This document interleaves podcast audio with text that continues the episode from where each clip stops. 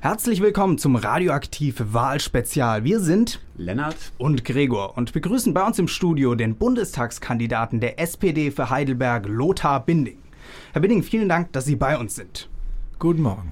Wir wollen heute ähm, bei unserem Interview erfahren, wofür Sie stehen und warum Heidelberger und Heidelbergerinnen Sie wählen sollten. Dafür versuchen wir jetzt in, der nächsten, in den nächsten 10 bis 15 Minuten so viele Themen wie möglich anzureißen. Also legen wir direkt los mit der ersten Frage. Herr Binding, Sie sind seit 19 Jahren im Bundestag.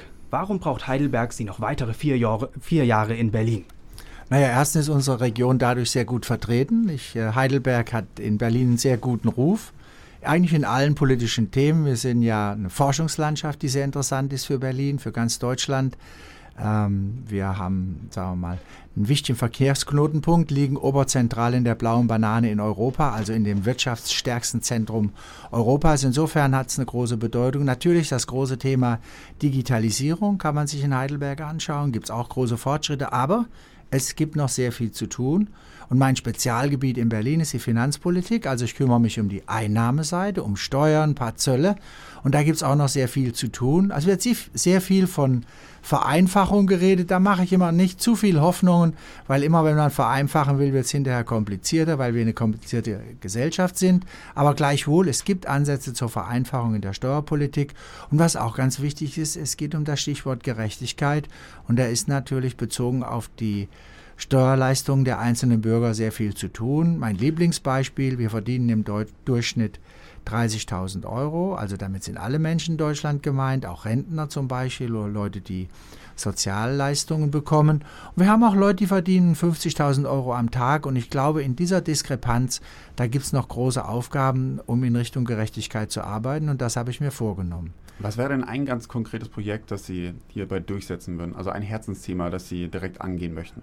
Das wichtigste Thema aus meiner Sicht ähm, ist die Steuergestaltung und der Steuerbetrug. Also Gestaltung ist die legale Umgehung der Steuerzahlung durch grenzüberschreitende Gestaltung, das heißt Verschieben der Gewinne in andere Länder, dort wo eben weniger Steuern bezahlt werden, oder Jonglieren mit Verlusten, um Gewinne an der Stelle, wo ich Steuern bezahlen müsste, zu vernichten.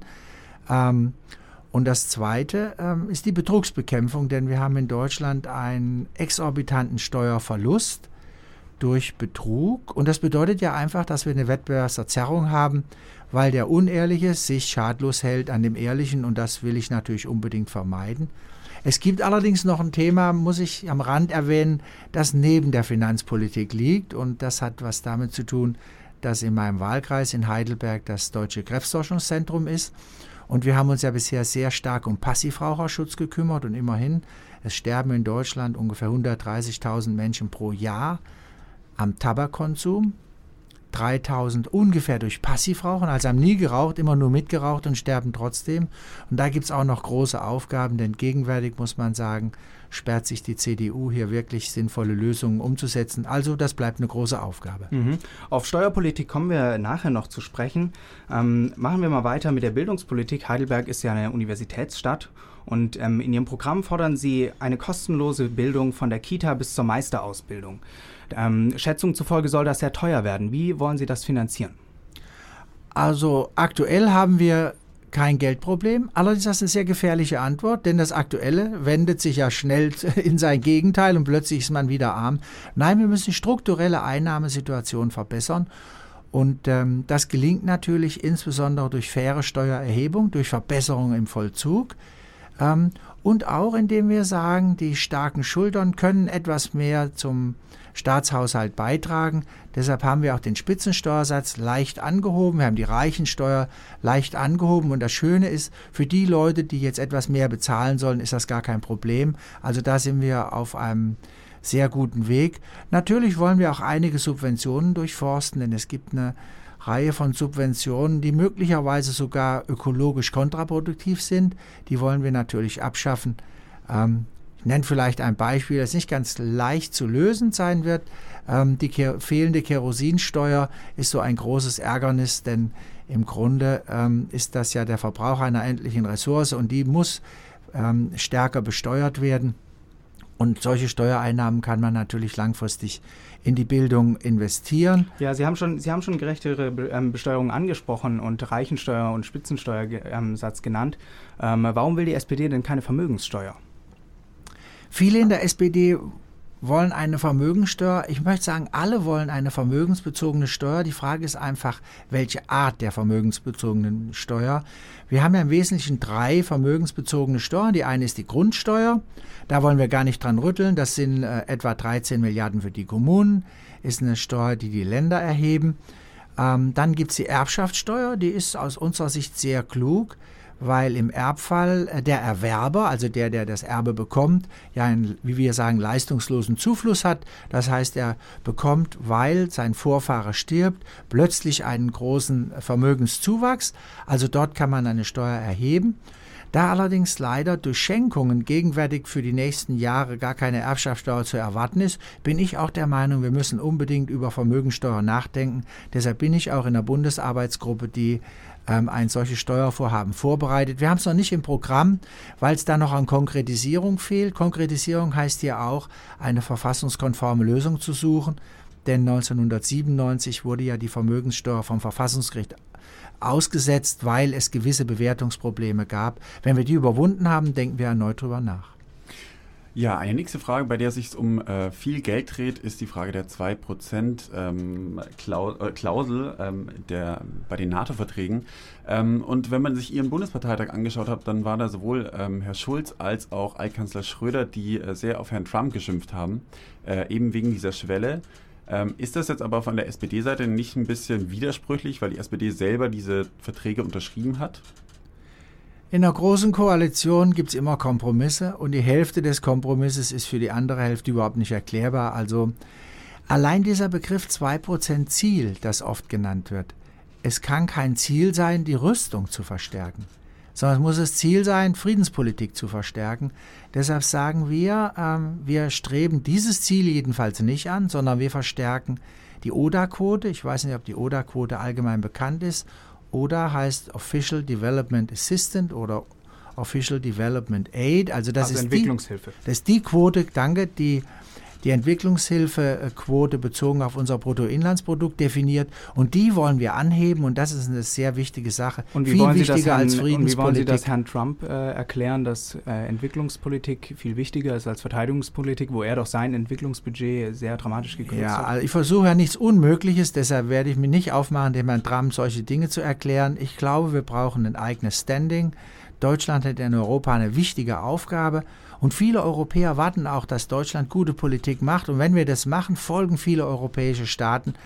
Es ist ein Jammer, dass die Kanzlerin entlang der, der Frage rund um die Flüchtlinge Deutschland isoliert hat und ein bisschen auch in Geiselhaft gebracht hat von Erdogan. Das ist weltpolitisch ein Desaster, hat uns sehr schwach gemacht. Ich glaube, da müssen wir wieder aufbauen. Wenn wir in Europa eine gute Kooperation haben, dann wird Trump auch merken, dass er nicht allein in der Welt ist. Und selbst die USA sind für die Welt zu klein, regional immer viel zu stark, aber für die Welt und auf Dauer zu klein. Auch die USA brauchen Kooperation, nicht nur wirtschaftlich, sondern auch friedenspolitisch. Mhm. Ähm, kommen wir, bleiben wir mal kurz bei der Weltpolitik. Äh, die SPD fordert in ihrem Programm, dass äh, die Eindämmung der Rüstungsexporte, Zitat, zwingend sei. Laut Rüstungsbericht hat Deutschland aber 2016 fast doppelt so viele Kriegswaffen an Drittländer geliefert als noch im Jahr zuvor. Und äh, zweitgrößter Abnehmer war dabei ausgerechnet äh, Katar. Hätte man das Ziel während der letzten vier Jahre nicht schon früher durchsetzen können? Ähm, denn warum soll der Wähler der SPD jetzt glauben, dass sie das in der nächsten Legislaturperiode machen, wo sie doch früher schon die Gelegenheit dazu hatten? Ja, leider fallen in solchen Zusammenhängen, so ähnlich wie in der Wirtschaftspolitik, die Entscheidungen und das, was man messen kann oder was dann real passiert, weit auseinander. Also ein Rüstungsexportgut, das im Jahr 2017 geliefert wird, geht oft auf Beschlüsse zurück, die drei, vier, fünf Jahre zurückliegen. Und wir hatten ja vier Jahre eine schwarz-gelbe Regierung, die eine ganze Reihe von Verträgen abgeschlossen haben, die wir natürlich, und das gilt eben auch für die SPD natürlich, vertragstreu abarbeiten. Für die Zukunft ist klar, dass die Regeln, die Sigmar Gabriel als Wirtschaftsminister äh, formuliert hat, nämlich eine deutlich verschärft, verschärfte Rüstungsexportkontrolle gelten. Allerdings müssen wir auf dem Weg noch weitergehen. Denn äh, innerhalb der NATO gibt es immer wieder Begehrlichkeiten, dass bestimmte Länder mehr Rüstungsgüter exportieren. Das wollen wir nicht. Ich denke, wir müssen besonderen Wert auch legen auf die kleinen Waffen, denn die hohen Rüstungsexportzahlen gehen ja oft auf, auf einzelne äh, große Objekte zurück, sagen wir ein U-Boot oder solche Dinge. Aber die meisten Toten entstehen in der Welt durch den Export von Kleinwaffen auf, aus Industrieländern und da müssen wir ansetzen. Ja, aber also da, wo Sie schon die großen Sachen ansprechen, Herr Gabriel ist nicht ganz unschuldig. Also von Januar bis Anfang bis April diesen Jahres hat die Bundesregierung Genehmigungen im Wert von 2,4 äh, Milliarden erteilt und 1,3 Milliarden Euro für Exporte gingen in Länder, die nicht der NATO angehören. Und zum Beispiel Saudi-Arabien war da vorne dabei, hat Patrouillenboote bekommen. Ähm, Saudi-Arabien ist ein Land, was in den Bürgerkrieg in Jemen involviert ist. Also Herr Gabriel ist da nicht ganz unschuldig. Oder die SPD in, oder die Bundesregierung. In einer generell. großen Koalition wird man immer schuldig, das stimmt. Ja. Und das Verteidigungsministerium leider war ja ähm, das letzte Mal unter SPD-Führung ähm, vor, ich weiß nicht genau, mehr als zehn Jahren sicherlich. Ähm, und Struck hat das sehr gut gemacht. Und inzwischen haben eine ganze Reihe ähm, von Verteidigungsministern den Rüstungsexport wieder forciert. Ich glaube, wenn die SPD einmal mehrheitlich darüber entscheiden kann, ähm, dann wird sich dieses Blatt wenden. Aber hätte sie nicht mehr Einfluss geltend machen können? Das ist schwer zu sagen im Nachhinein, weil in so einer Koalition äh, geht es immer um Geben und Nehmen.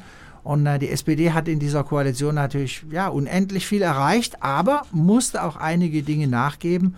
Und da das Verteidigungsressort ähm, in CDU-Hand ist, man muss sagen, seit Gutenberg ja auch eine ganz bestimmte Richtung eingeschlagen wurde, ähm, war da für die SPD sicher nicht viel zu machen. Deshalb wird es Zeit, dass sich an diesen Mehrheitsverhältnissen etwas ändert.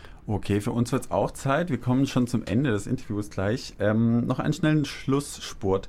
Ähm, die Ehe hat jetzt, äh, die SPD hat jetzt ganz aktuell ähm, einen Vorstoß für die Ehe für alle gewagt. Ähm, und ich frage mich, warum musste da so viel Druck da sein? Warum ein Eilverfahren noch durchwinken in der letzten Woche? Und äh, warum nicht mit dem Thema stark in den Wahlkampf gehen, um sich von der CDU abzugrenzen? Ja, es gibt Themen, die eignen sich für den Wahlkampf, möglicherweise sogar die Ehe für alle. Ähm, aber es gibt auch Diskriminierung, die man möglichst schnell beenden muss.